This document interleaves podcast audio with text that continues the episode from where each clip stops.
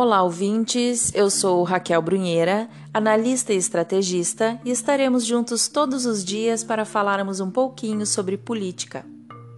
Quanto mais os globalistas declaram que querem comandar todo mundo como se fosse o quintal de suas casas, mais os patriotas reagem e se reorganizam para defenderem suas pátrias, cada um com o seu jeito, sua cultura.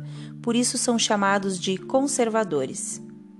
Quanto mais o Islã se espalha pelo mundo junto com os movimentos de imigração, pregando ódio contra o cristianismo, mais os cristãos se reorganizam em pequenos núcleos de oração e trocas de reservas morais, espirituais e financeiras, que chamamos de igrejas. E também se organizam em partidos políticos para terem chances de barrar o avanço do poderio muçulmano. Ou seja, o globalismo foi quem pariu o patriotismo e a escalada muçulmana acabou parindo os partidos cristãos. Eu não vou entrar em assuntos religiosos, até porque eu não domino, e nem sou exemplo de dedicação à igreja alguma.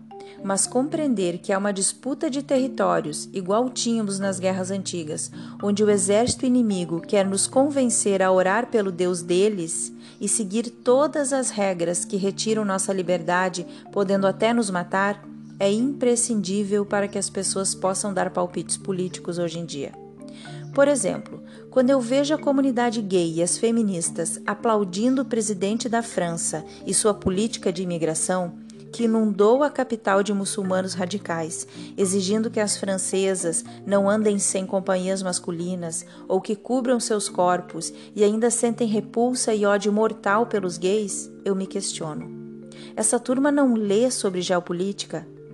Será que não entendem que a Europa do topless está virando um califado árabe repleto de burcas?